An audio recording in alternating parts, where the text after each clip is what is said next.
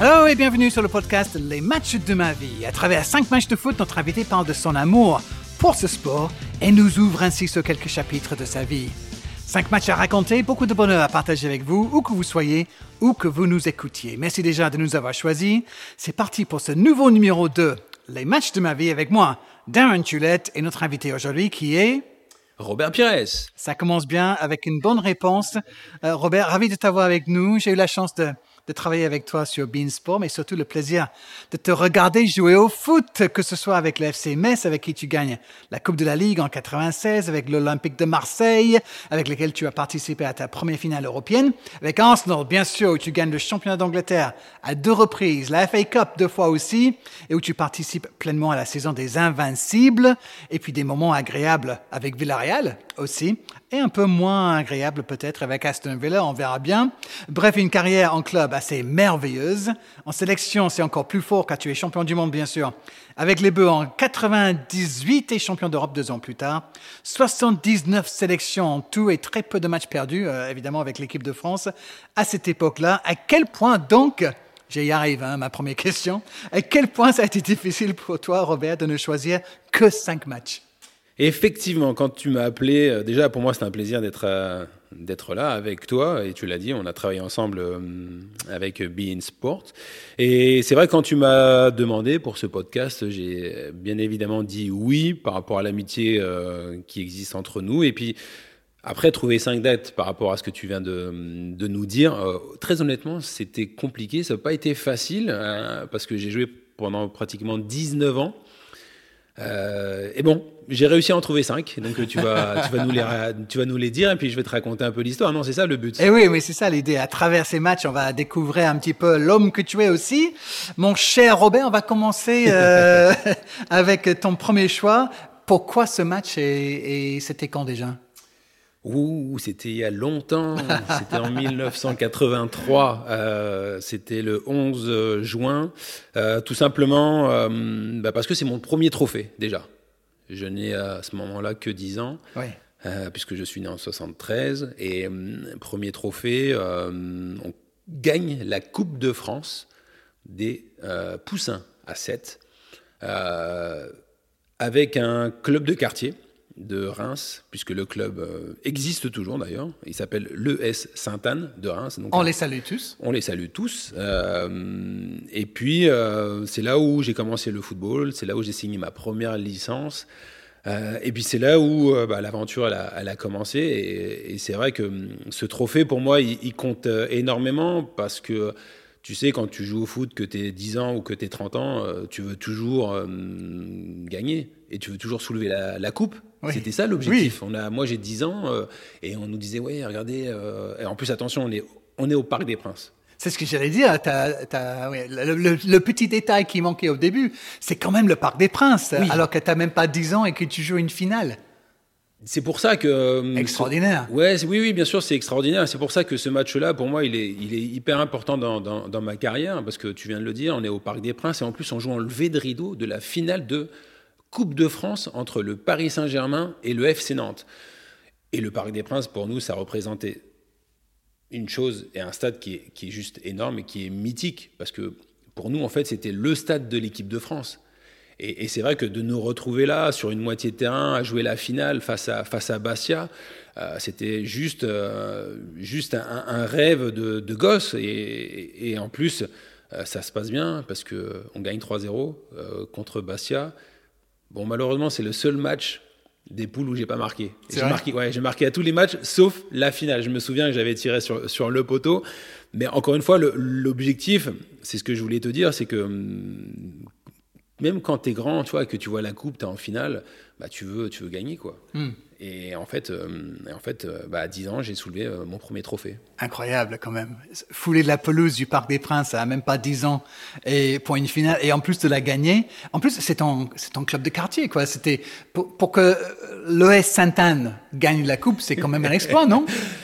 Bah écoute, oui, c'était un vrai exploit parce que hum, normalement, cette Coupe de France poussin à 7, elle aurait dû aller sur un plus grand club ou même pour le Stade de Reims, parce que c'était le club phare de, ma région. Mais c'est vrai que l'ES Sainte-Anne, club de quartier, est arrivé et on a battu tout le monde. Donc ça veut dire que bah, il y avait une belle équipe, ça veut dire qu'il y avait des bons joueurs. Euh, on avait un bon entraîneur qui avait déjà un peu sa, tactique, euh, sa, sa philosophie de, de, pouvoir, hum, de pouvoir marquer des buts, parce que c'est encore une fois, c'est tu sais, quand tu as 10 ans, euh, t'as qu'une envie, c'est de marquer des buts. Hein. Après, le reste, tu t'en fous.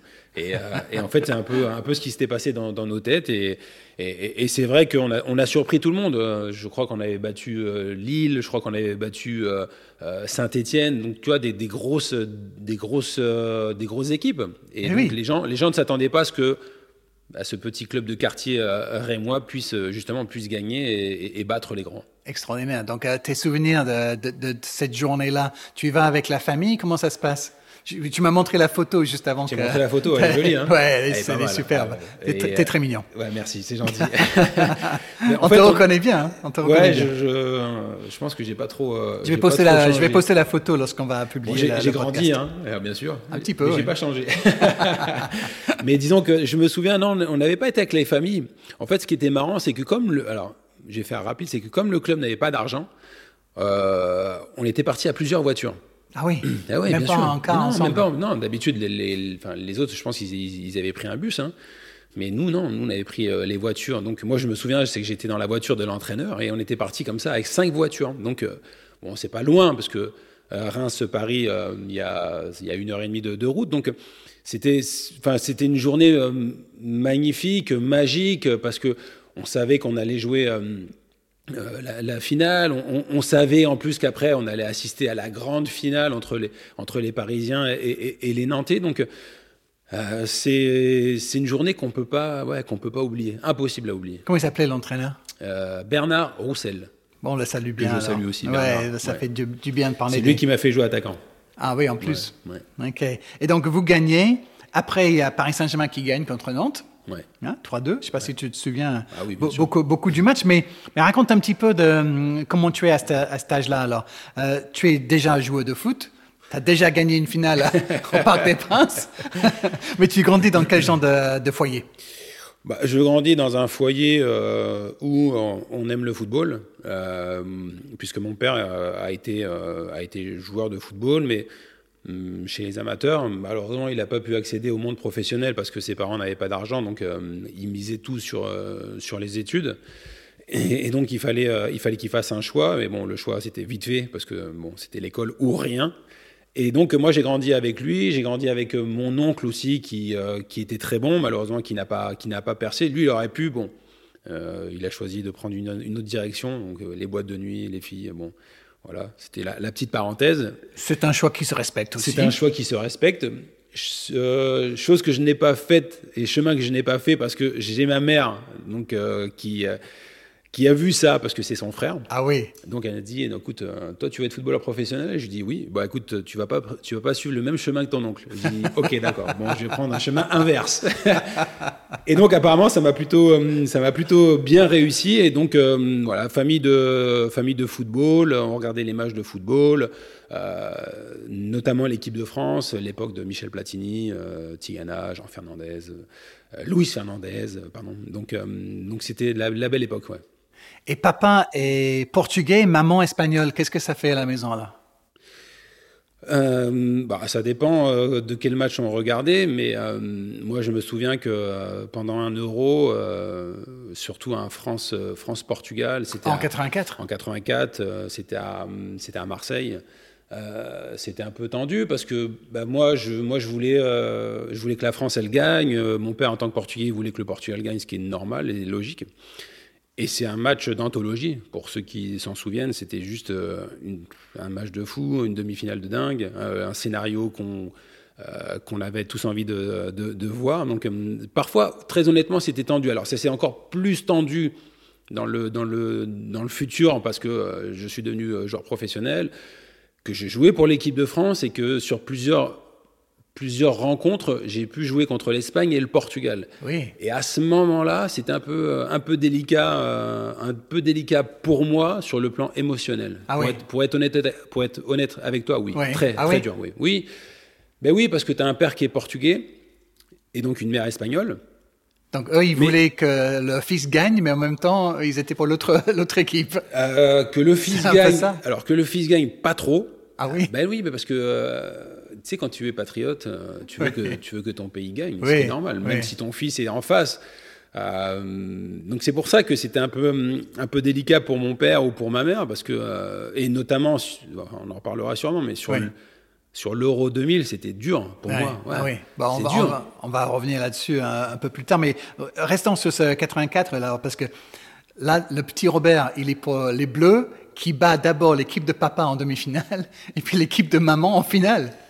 Euh, oui, ouais, c'est exactement, c'est exactement ça. Donc c'est pour ça que c'était pas, c'était pas facile. Encore une fois sur sur le plan euh, émotionnel. Mais bon après, euh, j'ai fait un choix et puis il fallait faire un choix. Enfin, j'ai eu le choix, bon, parce que apparemment j'ai du talent et euh, pour jouer, pour bien jouer au football. Et puis bon, euh, pour moi, c'est après tout à fait normal et logique que je choisisse l'équipe de France. Et, c'est ce que j'ai expliqué à mes parents, c'est que je suis né en France, j'ai tout appris en France, je parle, je parle le français. Et, et puis j'ai eu cette opportunité à 19 ans d'intégrer l'équipe de France Espoir. Et pour moi, pour moi, c'était important de, de de battre le Portugal et de battre l'Espagne. Salut les parents Donc, pour toi, il n'a jamais été question de, de jouer pour un autre pays que la France.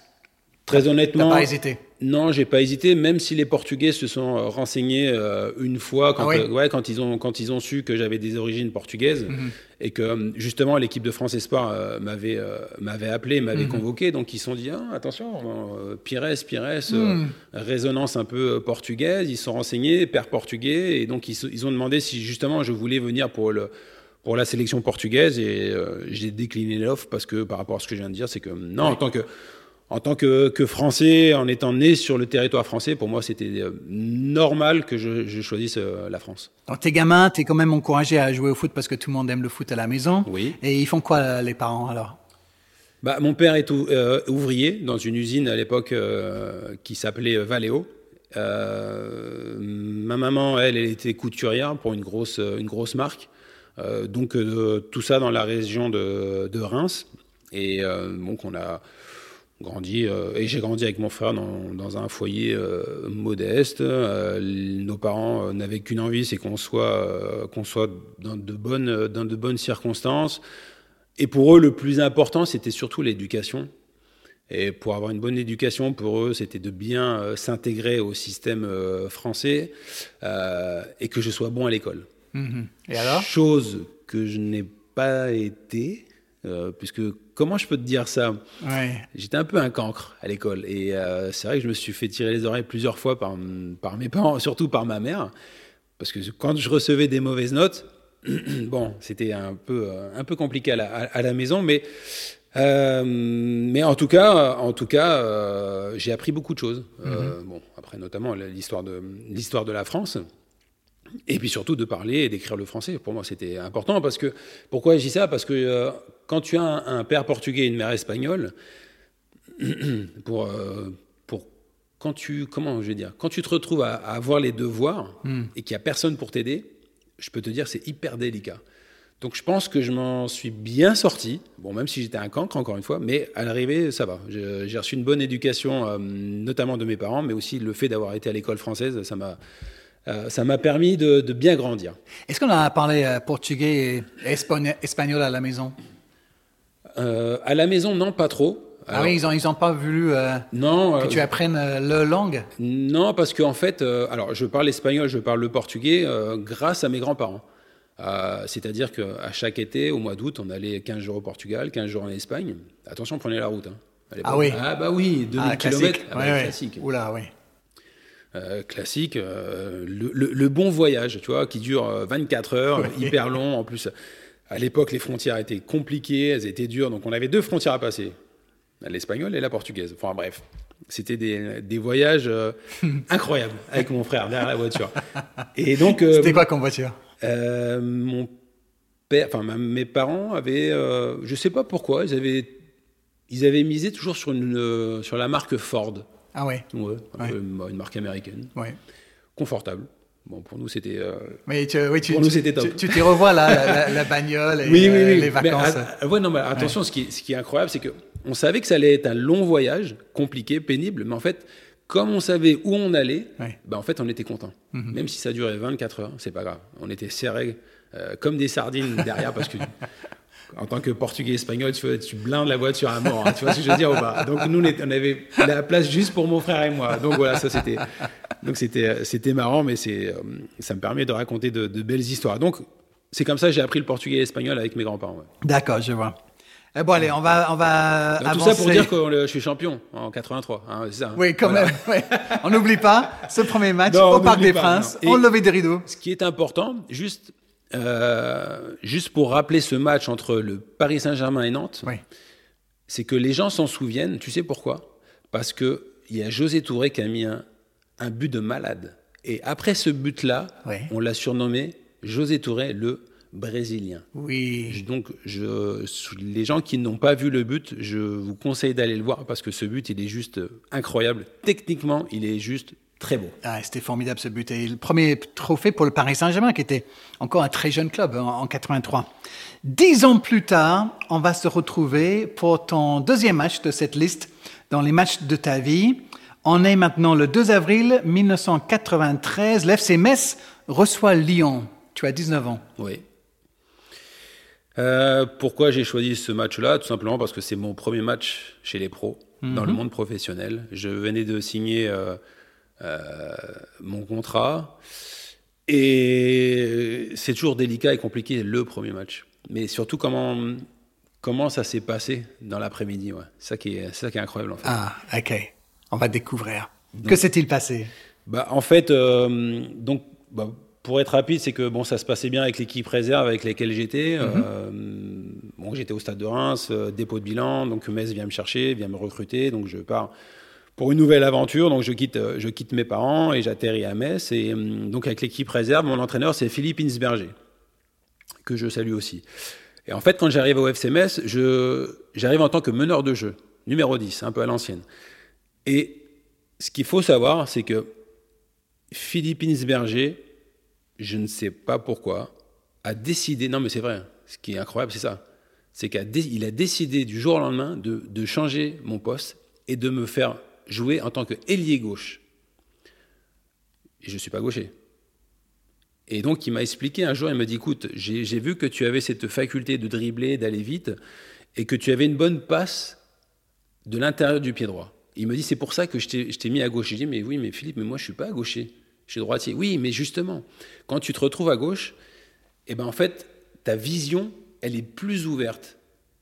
Et c'est comme ça que j'ai commencé à gauche. Donc, tout ça pour te dire que je suis appelé pour, euh, par l'équipe première, par Joël Muller, et donc je suis sur le banc. Enfin, il, nous annonce l'équipe le matin, et donc je suis sur le banc, bon, pas de problème, bon, on, va, on, va, on va manger, on part à la sieste.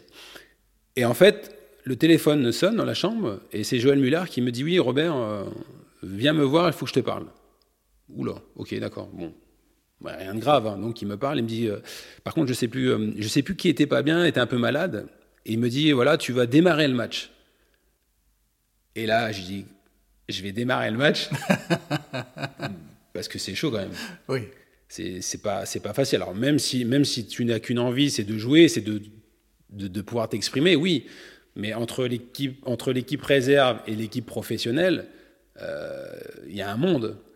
Il me dit oui, euh, il est malade, tu vas prendre sa place, tu vas démarrer. Donc euh, prépare-toi bien.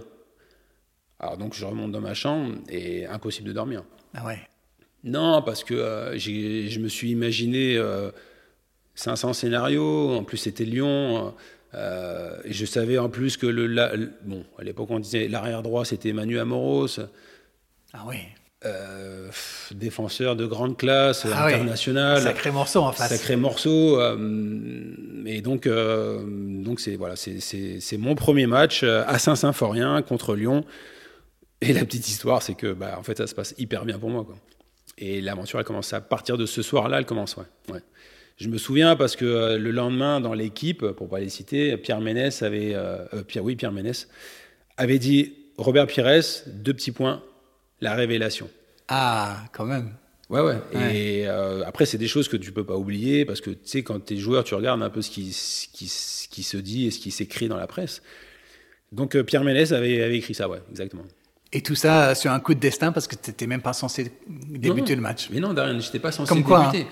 Donc c'est pour ça, c'est euh, ouais, c'est beau, c'est le, c'est le destin. Il y a un joueur qui, est, mais je, je sais plus qui était malade, qui était pas bien. Hmm. Et euh, en fait, j'ai pris, euh, j'ai pris sa place et que bah, une place que je n'ai plus, euh, je n'ai plus lâchée.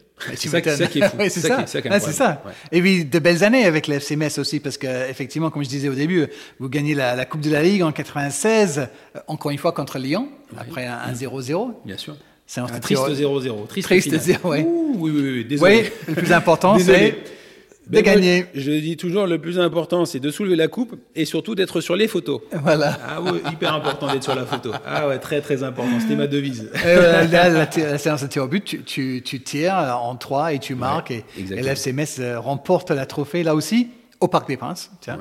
Un signe. oui, un stade qui, qui te réussit bien.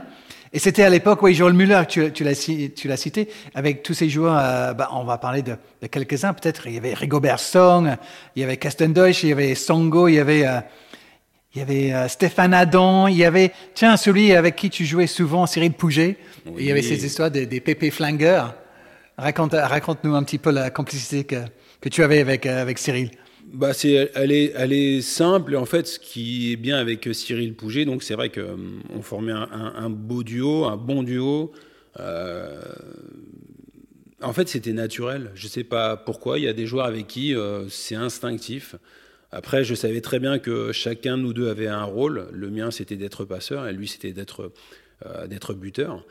Et puis voilà, il y a cette, euh, il y a cette complicité qui s'est faite sur le terrain. C'est ça qui est incroyable, sur le terrain. Parce qu'en dehors, on se voyait pas beaucoup. Cyril était quelqu'un, enfin, il est toujours quelqu'un, c'est toujours quelqu'un de, de discret, de réservé, qui, euh, qui restait vraiment à la, à la maison, en famille. Bon, même s'il était jeune, mais c'était un peu ce qu'il, ce qu'il recherchait. Et en fait, à l'entraînement et en match, je sais pas, il se passait toujours quelque chose. Et ce qui est marrant, c'est qu'on a brillé tous les deux. Moi, j'ai brillé grâce à lui, parce que je lui faisais des passes et parce qu'il marquait. Et lui, il a, il a brillé grâce à moi, parce que je lui faisais des passes et qu'il il marquait.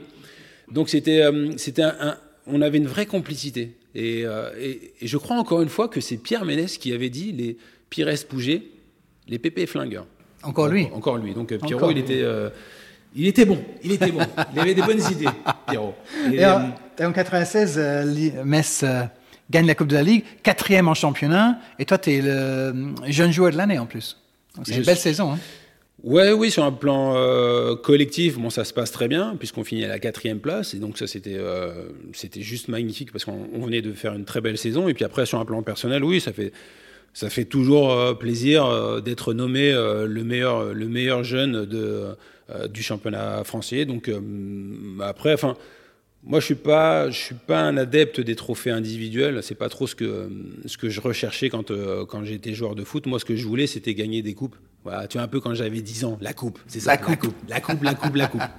Et, euh, et bon, j'en ai gagné quelques-unes. donc Bah, ça cool. tombe bien justement parce que le match numéro 3 euh, sur ta liste, euh, tu es encore un joueur du FC Metz, même Oui. si ça va changer euh, quelques jours plus tard. Oui. Mais le 12 juillet 1998, Stade de France cette fois-ci, après le Parc des Princes, euh, c'est la finale de la Coupe du Monde évidemment avec l'équipe de France. Euh, J'allais dire, pourquoi tu choisis ce match-là? Bah, Je suppose que c'était une évidence pour toi. Bah, je crois que si tu fais un, un podcast avec euh, tous les joueurs de 98, euh, tous les mecs te diront le 12 juillet 98. Euh, c'est pas que c'est une évidence, mais c'est c'est juste euh, en fait dans la hum, comment je vais te dire, c'est juste dans la continuité de ma carrière quoi. Euh, alors, pour être honnête avec toi et avec tout le monde, c'est que en fait, je m'imaginais jamais euh, champion du monde parce que pour moi, c'était euh, en fait, c'était inaccessible. Ben oui. Mais pourquoi? Mais parce que c'est trop, c'est trop loin, parce que c'est trop dur, parce que tu faut être, il faut être parmi les meilleurs joueurs français, il faut être dans l'élite. Tu vois, l'élite, c'est restreint, c'est que les meilleurs. Et quand, et quand je commence, euh, quand je commence à jouer au foot, pour moi, l'équipe de France, c'est juste un rêve. Mais je, je pense pas y aller. C'est un rêve, c'est juste ça. Parce que c'est pourquoi, parce que c'est dur. Alors, je crois en, en mes qualités en- et au talent que j'ai. Tu vois ce que je veux dire Mais euh, tu sais, quand tu as 14, 15, 16 ans, tu dis ouais, l'équipe de France, ah ouais, putain, j'ai envie d'y aller, mais mais tu peux pas y aller. Non, c'est pas possible.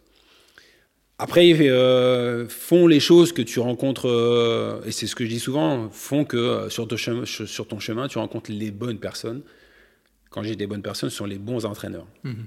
Les bons entraîneurs qui te font confiance et qui te font jouer. Et, c'est pour ça que moi, je ne peux pas me plaindre. C'est-à-dire qu'à partir du moment où j'arrive dans le monde amateur jusqu'au monde professionnel, je joue tout le temps. Et c'est ça qui est important. Et c'est pour ça que bah, à aucun moment je m'imaginais, et je me souviens, à aucun moment je m'imaginais être à la place de Pelé ou de Maradona. Tu vois ce que je veux dire? Soulever la Coupe du Monde. tu vois ce que je veux dire? Tu vois ce que je veux dire? Non, Enfin, en tant qu'anglais, non, je ne vois pas ce que tu veux dire. Vous, vous non. Peut-être un jour. Quand, je sais pas, mais peut-être un jour. mais bon, vous vous en rapprochez, donc c'est bien. Continuez comme ça de rêver. mais c'est juste. Euh, je, je, me répète, mais non, c'est inaccessible. inaccessible. Est-ce que aussi même par rapport à 98, tu es donc dans ce, groupe, cet effectif qui va jouer la Coupe du Monde. Mais est-ce que quelque part c'est aussi parce que tu es un peu le, petit garde du FC Metz, alors que tu te frottes à des mecs qui jouent au Real Madrid et à la, Juve et, à l'étranger Est-ce que ça joue un peu? Dans ta tête, je veux dire, mentalement Est-ce que est-ce que tu es en confiance et tu te dis, euh, je mérite d'être ici? Bah, déjà, ce qu'il faut savoir, Darren, c'est que si, si j'y suis, c'est que euh, j'ai des qualités, j'ai du talent. Ah oui, bien sûr. Moi, je le sais. Est-ce que je mérite Est-ce que toi, tu le savais? Non, pas forcément. Mais après, ça, encore une fois, ça dépend du sélectionneur. Et ça se trouve que si, si ça avait été un autre, un autre sélectionneur, il m'aurait pas sélectionné parce que. Bah parce qu'il n'aime pas comment je joue, parce qu'il n'aime pas ce que je propose euh, enfin, sur un terrain. Voilà, encore une fois, ça dépend de qui tu rencontres sur ton chemin. L'entraîneur. L'entraîneur, pour moi, il est, il est primordial. Et puis après, il doit faire un choix.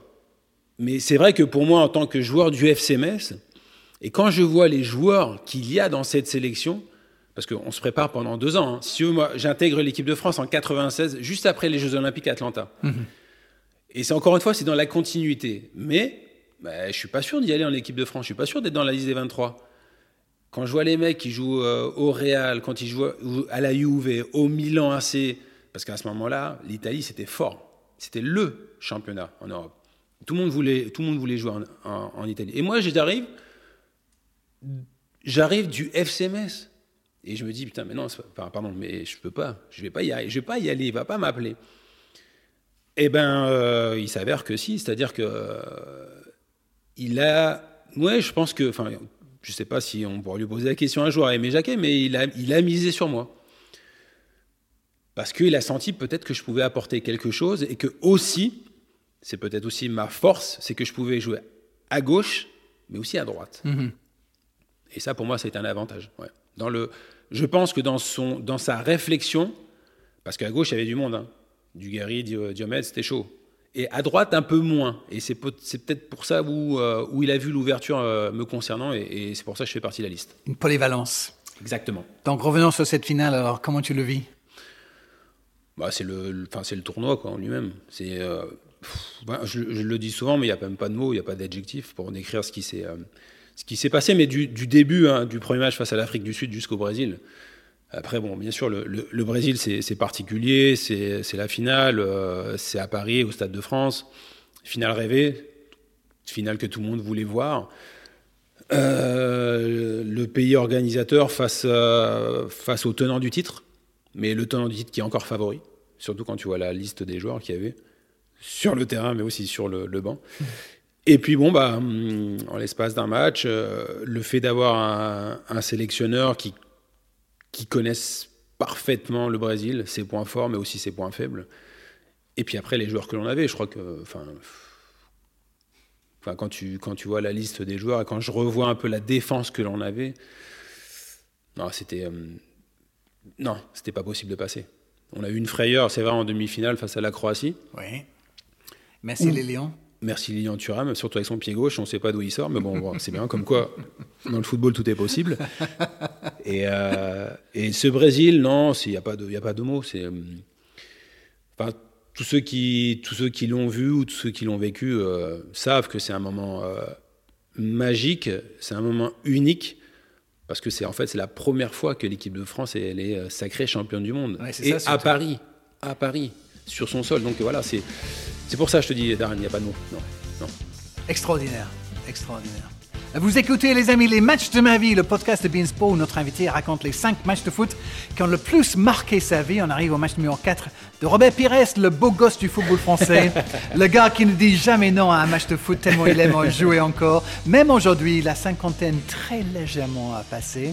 Malheureusement, Robert, nous n'avons pas le temps de revenir sur les deux matchs que nous avons disputés ensemble, ni le jubilé de l'ami Steve Savidon, ni le match entre potes sur la belle pelouse de Craven Cottage, le stade magnifique de Fulham, où j'ai marqué l'un de mes plus beaux buts quand même. Je confirme à tout le monde, Darren Tulette, ce jour-là, a mis le plus beau but du match sur la pelouse de Fulham. Dommage pour l'auditeur, mais on doit avancer, Robert, pour le quatrième match de ta liste. On est le 2 juillet 2000 à Rotterdam, où la France joue la finale de l'Euro contre l'Italie.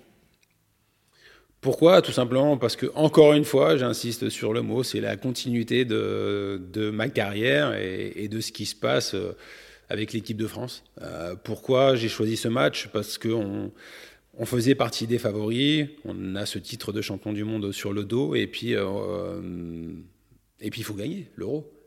Parce qu'on est là, on est là pour ça, on est là pour représenter au mieux notre, notre pays. On sait que ça va être beaucoup, beaucoup plus dur que la Coupe du Monde. On sait que l'Euro, c'est toujours délicat à gagner. Euh, parce que les équipes que l'on va rencontrer, elles sont euh, aussi fortes que nous, voire plus fortes euh, que nous. Ça, je tiens à le dire et à le préciser. Et puis, bon, bah, hum, au final, on a toujours ce, petit brin de réussite qui est, qui est avec nous, mais tu as des joueurs qui, sur la pelouse, vont te faire la différence à n'importe quel moment je pense à, je pense à Zizou, je pense à Yuri, euh, je pense à, à Thierry, Trezeguet ou Anelka, tu vois. Même Sylvain Wiltord, eh que je n'oublie pas. Eh surtout, pas, surtout, pas, surtout à la finale. Donc, euh, voilà, il y avait euh, une osmose qui, était, qui, qui, avait été créée depuis 96 jusqu'à ce, jusqu'à cette finale face à l'Italie. Et, et puis, quand tu fais un doublé, c'est juste c'est juste exceptionnel, quoi. Donc c'est pour ça que j'ai choisi le 2, le 2 juillet 2000. En plus, Robert, par rapport à, 98, où tu es dans l'effectif, mais tu joues peu, en 2000, tu as quand même, euh, lors de cette finale, euh, tu es dans l'action euh, qui, qui, fait que la France gagne. Donc je rappelle à ceux qui sont trop jeunes pour avoir ça en tête, mais Robert commence sur le bon, il remplace Lizarazu à quelques minutes de la, de la fin. 86e. Voilà, contre l'Italie. L'Italie qui mène Hein, qui mène euh, même jusqu'à euh, le temps additionnel. Mais il y avait cette image aussi quand tu rentres sur la pelouse ou quelques minutes après, quand Marcel vient, de, vient te voir pour, euh, pour dire je ne sais pas quoi, il voulait te ah, motiver. Marcel, ah oui, oui, non, ça c'était juste avant les prolongations. C'était juste avant les prolongations. Qu'est-ce qu'il t'a dit? Bah alors, pour être rapide, donc tu, tu as dit et bien résumé le, le, le, scénario. Donc Sylvain Wiltord égalise dans les arrêts de jeu, donc on se retrouve un extraordinaire déjà. Hein. Extraordinaire déjà. Euh, on, on, vient de faire le plus dur parce que l'Italie c'est très compliqué de leur marquer un but, surtout euh, comment on les surnommait le catenaccio. Donc ça voulait ça voulait tout dire. Donc là, Sylvain euh, vient de faire le plus dur, c'est de marquer, d'égaliser. Donc on repart sur le terrain. Et donc moi je suis sur le terrain et Marcel arrive discrètement derrière moi et il me dit maintenant, on va voir de quoi tu es capable. Mais dur. Ah ouais, petit coup de pression quand même. Hein. ah oui, non, non, gros coup de pression. De Marcel de Sailly Ah non, non, c'est pas un petit, c'est un gros coup de pression. Et là, je l'ai regardé et je me suis dit, mais qu'est-ce qu'il me veut, lui? Mais pourquoi il me dit ça maintenant? Mais en plus, ce qu'il faut savoir, c'est qu'il me le dit discrètement et pam, il disparaît. Ah ouais. C'est-à-dire que tu n'as même pas le temps de répondre, quoi. tu vois ce que je veux dire? Il te dit ça, je me retourne, donc je vois que c'est lui, je vais, lui répondre, mais en fait, il part. Et c'est là où je me dis, mais qu'est-ce qu'il me veut, lui? Mais pourquoi il me dit ça? Bon, après, je ne sais pas si ça a eu son effet. mais bon, après, pour ceux qui connaissent l'histoire, voilà, je, prends le ballon côté gauche. Euh, et ce qui est marrant dans cette. Ce qui est marrant dans cette, dans cette action-là, c'est que je ne sais pas pourquoi, habituellement, j'aurais dû faire la passe à Zizou. Et là, je me suis retrouvé dans mes années Messine. Mais vraiment. C'est-à-dire que j'ai le ballon sur le côté gauche et c'est ce que je faisais, c'est qu'il faut que je parte en dribble. Je pars en dribble, je pars en dribble. J'ai Cannavaro qui arrive devant moi, je lui fais ma, je lui fais un peu ma feinte, ma spéciale à l'époque. Je m'arrête et quand je vois qu'il arrive sur moi et que lui s'arrête, hop, je repars. Et là, je centre et David fait le reste. Mais, euh, mais c'est pour ça que ce qui est bien avec le football parfois, c'est que tu as des moments, et on ne sait pas pourquoi. C'est instinctif, hmm. c'est naturel. Et souvent, quand euh, c'est pour ça, ce que je vais dire, c'est important, c'est que quand je revois cette action-là, en fait, je remercie Philippe Insberger. Tu vois ou pas ce que je veux dire? Eh, C'est lui qui t'a mis là. C'est lui qui m'a mis là. Hmm. Et je pense, que je, je pense que je fais partie des premiers joueurs en tant que droitier à jouer sur le côté gauche. À vérifier. Oui, mais là, effectivement, on parle de la finale de 2000. Aujourd'hui, c'est beaucoup plus courant. Non, mais maintenant, oui, tout le monde le fait maintenant. Hmm. Non, mais tout le monde le fait. Mais à l'époque, je suis pas sûr. Je suis pas sûr qu'il y ait autant de joueurs. Et je pense, encore une fois, à vérifier, mais je pense que Philippe Insberger a déclenché quelque chose en moi et quelque chose pour les autres droitiers à évoluer côté gauche et vice versa. Ce but il est extraordinaire parce que ton dribble déjà magique et puis Trezeguet euh, qui manque ce but absolument magique. Et ce qui est fou aussi, c'est que Will Tord, toi et David Trezeguet, tous les deux, tous les trois remplaçants. Donc là de rien, on peut parler d'un coaching gagnant pour Roger Lemaire. L'équipe de France est champion d'Europe après, après avoir été champion du monde. Et j'ai toutes ces images en place. J'en parlais avec Marcel il y a pas longtemps parce que vous restez tous sur la pelouse longuement pour savourer. C'est exactement ça, c'est qu'on veut savourer et en fait on veut pas que la nuit elle se termine parce qu'on sait que on sait que ce, tournoi il a été euh, il a été dur, il a été pénible, euh, il nous a épuisés physiquement, mentalement parce que ça a été dur parce que on a lutté contre l'Espagne en huitième, on a lutté contre euh, le Portugal, on a lutté contre l'Italie, tu vois trois matchs très très compliqués, nerveusement, tu vois, mais vraiment. Hein. Hmm. Euh, et parce que les, les, pardon, parce que les Espagnols ils étaient aussi forts que nous, parce que les Portugais pareil, et les Italiens pareil, tu vois, ça se joue à vraiment à, très peu de choses, hein, à quelques détails. Et, c'est pour ça qu'en fait on, a décidé de, de s'asseoir sur la pelouse, on s'est mis devant nos, nos, supporters français et on voulait on voulait un, un partage entre eux et nous. Déjà parce qu'ils étaient venus, ils avaient fait l'effort. Ils avaient fait le déplacement parce que la tribune, elle était pleine à craquer. Et puis surtout le scénario, Darren. Le scénario, il est juste. Euh, il est juste incroyable. But en or, parce que la règle qui n'existe plus. Oui, exactement, parce que ça fait mal. C'est comme les gamins quand on jouait avant, parce que c'était l'heure d'aller manger, et les parents nous appelaient. But Allez, dernier but, et le dernier but gagne. Ça. Celui qui marque a gagné. Oui. Ben voilà, celui qui marque a gagné, et c'est nous on a marqué, on a gagné. Et, c'est vrai que après, si tu te mets un peu à la place des Italiens, ça doit être très très dur à t'en relever. Mais vraiment, et c'est pour ça qu'ils ont décidé d'arrêter cette euh, cette règle parce que, à mon avis, ils ont dû avoir des échos du côté de la fédération italienne. Ils ont dit bon, on arrête, c'est fini. voilà le doublé avec les Bleus. Ça, c'était le 2 juillet. Et le lendemain, c'est un, un, jour très important aussi dans ton parcours, parce que le lendemain, tu signes ton contrat avec Arsenal. Oh yes. Yes. Alors raconte-nous euh, comment ça s'est fait ça? Bah, c'est simple, donc euh, le, 2, euh, le 2 juillet, on, est, on est champion d'Europe, le soir on fait un peu la fête, et moi le lendemain matin, très tôt, Arsenal me met à disposition un avion privé, donc je pars je, pour faire la, la, visite médicale. Bon, la visite médicale, elle se passe bien parce que j'ai zéro problème. et, là, je, et là, je paraffe mon contrat pour, pour 4 ans est très content et très heureux parce que je vais découvrir le championnat anglais, parce que je vais découvrir Arsenal, parce que je sais que les Français qui y sont m'ont dit que du bien hmm. euh, de ce club, et surtout bah, parce que euh, mon entraîneur, ça sera Arsène Wenger. Hmm. Et, pour moi, c'est un, un, choix logique et, normal, même si à ce moment-là, je sais que je devais faire un choix très très compliqué. J'avais le Real Madrid, j'avais la Juve et j'avais Arsenal. Wow.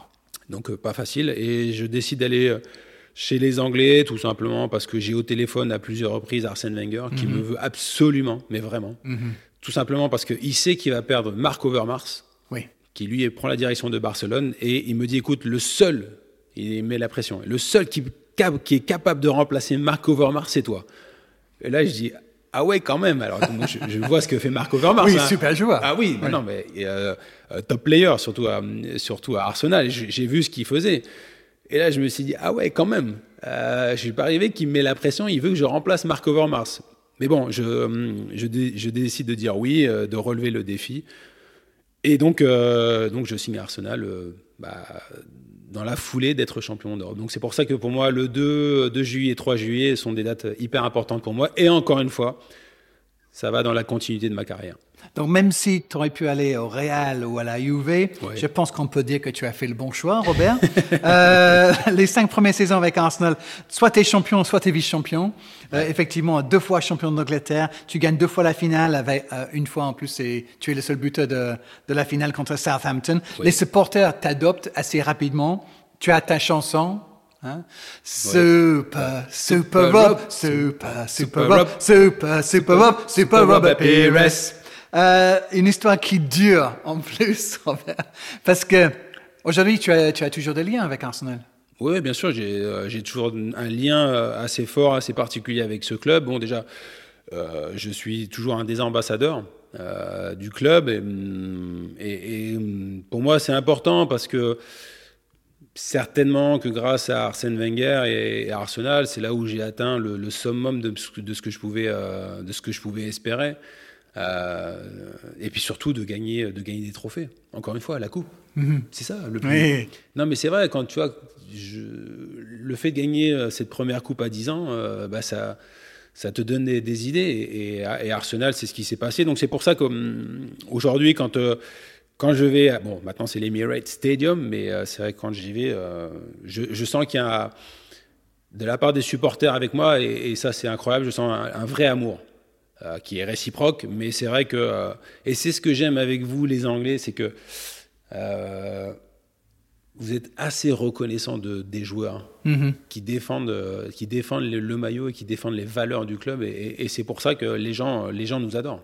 J'ai la chance de t'avoir accompagné au match de temps en temps et j'ai pu voir effectivement exactement ce, ce que tu décris, euh, l'affection et l'amour que les supporters ont pour toi, même aujourd'hui. C'est quand même quelque chose qui, qui, doit être formidable de ressentir. Et toi, tu as la gentillesse aussi de, t'arrêter et, et faire des photos avec tout le monde. Je pense que tu es obligé de quitter la maison trois heures avant le coup d'envoi, sinon tu n'arrives jamais au stade. Mais non, mais c'est que ce lien, il est très fort. Et peut-être que lorsqu'on arrive dans un pays en tant qu'étranger en plus, de, de réussir ce coup-là, d'arriver à convaincre tout ce public-là et, et les avoir tous avec toi, même des années après, ça doit être quelque chose quand même. Bien sûr, c'est quelque chose et, et, surtout ça fait et ça fait du bien.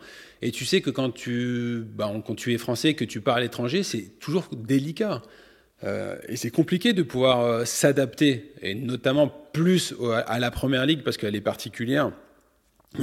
Parce que parce qu'elle est dure, parce qu'elle est physique, parce qu'elle est intense. Et, je sais que moi, les cinq premiers mois, ça a été compliqué et j'ai souffert. Hein, j'ai souffert, mais voilà. Euh, après, il faut, il faut du travail. Et regarde, je suis resté, je suis resté six ans. Euh, je suis parti en, en 2006.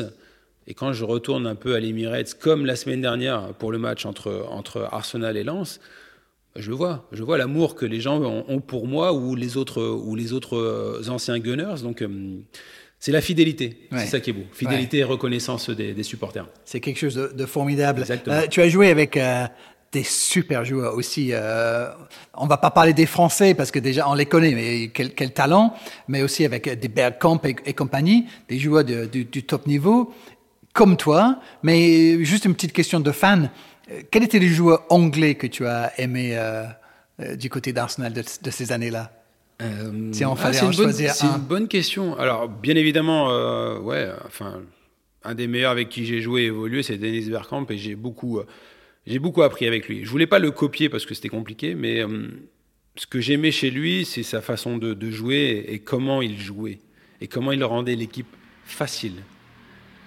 Et je pense que je me suis beaucoup inspiré de lui, notamment en termes de, en termes de contrôle de, du ballon et en termes de technique. Ça, c'est pour moi, c'était hyper important. Euh, le joueur anglais, euh, ah, c'est une bonne question.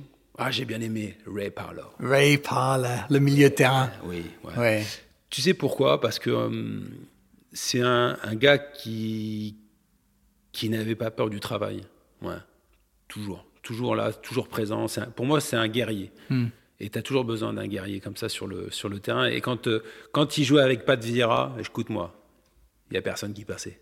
non, c'est pas, c'est, pas possible. Alors, s'il passait, ok, il y avait Tony Adams derrière ou Martin Keown. Tu vois ce que je veux dire Ouais. Impossible. Ouais.